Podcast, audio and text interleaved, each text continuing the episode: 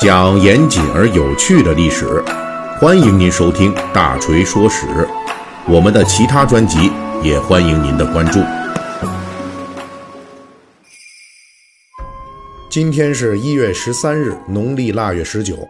啊，本来我们这节目应该是昨天更新的啊，但是呢，我这嗓子还确实不是特别好，而且这个过年之前啊，这时间挺忙的啊。我们正在就是一天又一天的就接近这十几天之后的春节啊，那这个时候呢，大家一方面你看在忙工作，另一方面呢也开始张罗各种过节的物资了，什么年货呀，啊网购啊，现在都得抓紧时间，毕竟再过两天啊，这快递师傅、商家们也都非常辛苦啊。这随着春节的日益临近啊，好多人啊再往后啊，人家也都要回家过年，哎，这网购可能这店都关了。邮寄啊，这个快递师傅也都休息了，所以说呢，你们要买买买的啊，就赶紧买；要囤年货的赶紧囤，啊，我也不例外。那个往年的春节啊，一般我都会想着，就是这个天南海北的新鲜奇怪的吃食，哎，这个趁着过年呢，咱们整一些，那这肯定必不可少啊。对，过年大家一起尝一尝，那么也会想到说到各种地方去玩一玩啊。那今年呢？呃，这个可能我们有些粉丝已经知道了，就是大锤我呢会到国外去度个假啊。但是呢，我们的节目放心哈，就该更新还是更新，可能日期呢稍微有点拖延啊。毕竟我这玩着嘛，我们内容老师这个也得休息休息是吧？但是呢，这个节目啊不会断啊。那么最重要的呢，还有一件事儿，就是您这回家的车票买没买得到哈？有没有抢到啊？虽然我呢是不存在这个担忧，但是我也希望呢就是。我们广大的听友和粉丝，哎，到这个时候了，还是呢，希望您这手上呢有了一张回家的车票啊。那本期的大锤说史，呃，正好是在这筹划春节的时候，是吧？所以咱们就讲一点跟这个筹备春节有关的事儿，那就是历史上的这个慈禧太后老佛爷，当年啊，他在清宫里边是怎么样筹备迎接春节的？那他跟我们这些现代人的。春节的筹备工作有哪些的相同，又有哪些的不同？呃，按照成书于这清朝末年、民国初年的《清拜类钞》的说法，就慈禧太后摆脱两宫皇太后状态，独掌清廷内外大权之后，筹备春节啊，那有一整套自己的方案。这《清拜类钞》属于坊间汇编一类的书籍。不过，因为距离慈禧生活的年代比较近，所以呢，还是有一定的历史参考价值。那每年的农历腊月十三开始，慈禧太后就开始张罗清宫内外的春节准备了。我们现在啊，一般是说这腊月二十三前后就扫尘土。不过呢，慈禧太后啊，提前十天，人家就开始扫了。清宫这种打扫的活就分为两类啊。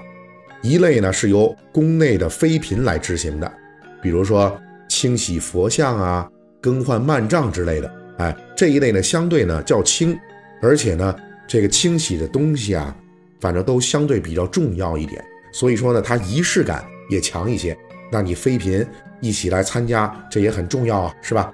另一类呢，这更重的体力活啊，这就是由太监来负责了。扫完之后，慈禧太后就开始亲手。开列春节宫内庆贺活动的出席名单，定完了之后就通知相关人等，哎，去做准备了。可以说啊，这种参与打扫和参与辞岁的人员安排，都说明了西太后当时权倾朝廷内外的威势。谁得罪他了，那你可以让你这个年啊都过不好啊，权势很大。那确立了自己的权威之后，西太后还要在各种仪式上体现自己的这种权威。比如说，在春节筹备期间，西太后还要下令制造新衣服，分配给宫内的妃嫔。这个可不是一般的衣服啊，咱们平时的妃嫔们，也就是灰鼠球一类的这个材质的衣服。但是年终的这个奖赏的衣服啊，那可是白狐皮的，这是要高档不少。那发完年终奖的白胡之后，就要准备新年敬神上供的糕饼了。这些都是要宫里的妃嫔亲手制作。那西太后作为宫内权力最大的大佬，她是一定要先做第一份，作为这妃嫔们的这个垂范啊，就是她自己呢得带头，得有个这个带头示范作用。当然了，这种糕点虽然说是号称是妃嫔亲手制作的，以显示对神灵的诚意，实际呀是不可能让这西太后说带着一大帮子这个妃嫔啊。撸胳膊挽袖子就去和面擀皮儿，哎，不用这样，一般都是呢，预先由这个太监们啊，把这初始的工作都完成的七七八八了，比如什么用米粉、白糖把这面团给和好了，是吧？然后呢，这再请这妃嫔们做二次加工，那就比较简单了。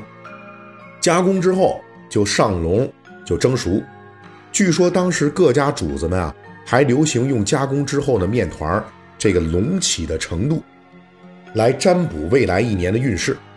那谁要是这个你发这面团哈没发起来，说是瘪的瘪面团，那可能就预示着来年的这兆头不太好了。到了腊月二十三就要祭灶，宫内呢就安排各种干鲜果品上玻璃碟儿，上面就插上松柏青枝，然后妃嫔们就集体出动去厨房。由老佛爷带头啊，供奉在这个灶神之前。转天就到了腊月二十四，慈禧太后呢还要干一个大活那就是亲笔写福寿字。这是用来在春节期间赏赐给京内外的王公大臣的。从现存的慈禧的这笔记来看，这老佛爷这书法倒还是真不错。不过呢，当时要赏这类福字的王公大臣们。这人数忒多了，另外呢，还有一些趋炎附势的人也想得到这些福字，所以呢，这写字的量有点太大了。那么慈禧太后腊月二十四这一天啊，就光写这字儿可能都干不完，那怎么办呢？哎，老佛爷也会动点小脑筋，他就弄来几个这个翰林啊当枪手，哎，你们给我写，哎，就模仿他自己的笔记，让他们来干这个活那说到这儿呢。大家也能够听出来哈，这个慈禧太后啊，在过年阶段的时候，仍旧是很讲亲力亲为的，是吧？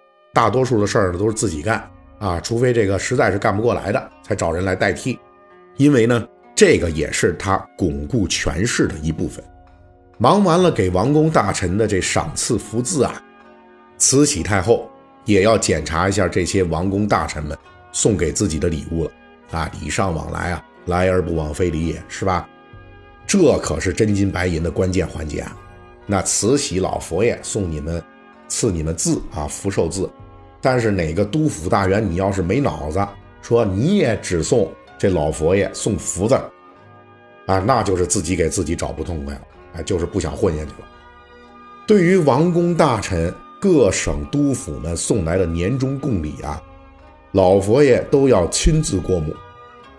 他得先挑一遍，把这自己看得上眼的，就先留自己这儿了，剩下的入库。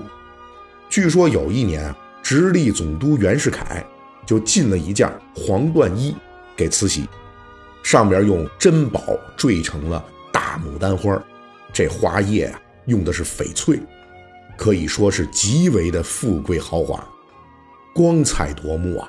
哎呦，这老佛爷喜欢的不得了，正月初一还真给穿上了。当然了，就这玩意儿看着豪华，但是呢，穿起来不一定舒服。您想想那些宝石翡翠这么多啊，那可是够分量，而且它硬啊。你胸口带着这玩意儿，估计也挺辛苦的。有了袁世凯这样的这种阿谀奉承的榜样啊，各地的督府们自然也就都比着来贡献了。两广总督曾经进贡四袋珍珠，每袋都是上千颗。而且这个大小和光泽还都是一样的。这外臣们竞相的贡献好礼，那宫里的人们呢，也得向慈禧贡献年礼，这就代表着对慈禧宫廷权威的臣服。一般来说，妃嫔们都是送手巾、香皂之类的，而太监宫女就要送点糕饼点心，这些东西林林总总啊，每年都要摆满好几屋子。虽然如此众多，但是慈禧太后对这些年礼不仅都要过目啊，不厌其烦，而且呢，她还看得特别紧。要是没有她的命令，这些礼物啊，谁也不能随便搬动。过了祭灶节，这宫内就停止了召见外臣。此后一直是到除夕那天早上，等到慈禧太后祭拜神佛和祖先之后，各种嫡亲、皇亲、贵胄之人呐，才纷纷入宫。这次入宫除了拜见慈禧这件大事儿之外，他们还要参加宫内的辞岁大典。哎，也就是呢，之前这老佛爷在腊月十三的时候，亲自拟定的那个入宫参礼的人员名单。而辞岁典礼结束之后啊，紫禁城的除夕通宵的守岁迎新就开始了。好，感谢您收听本集的播讲。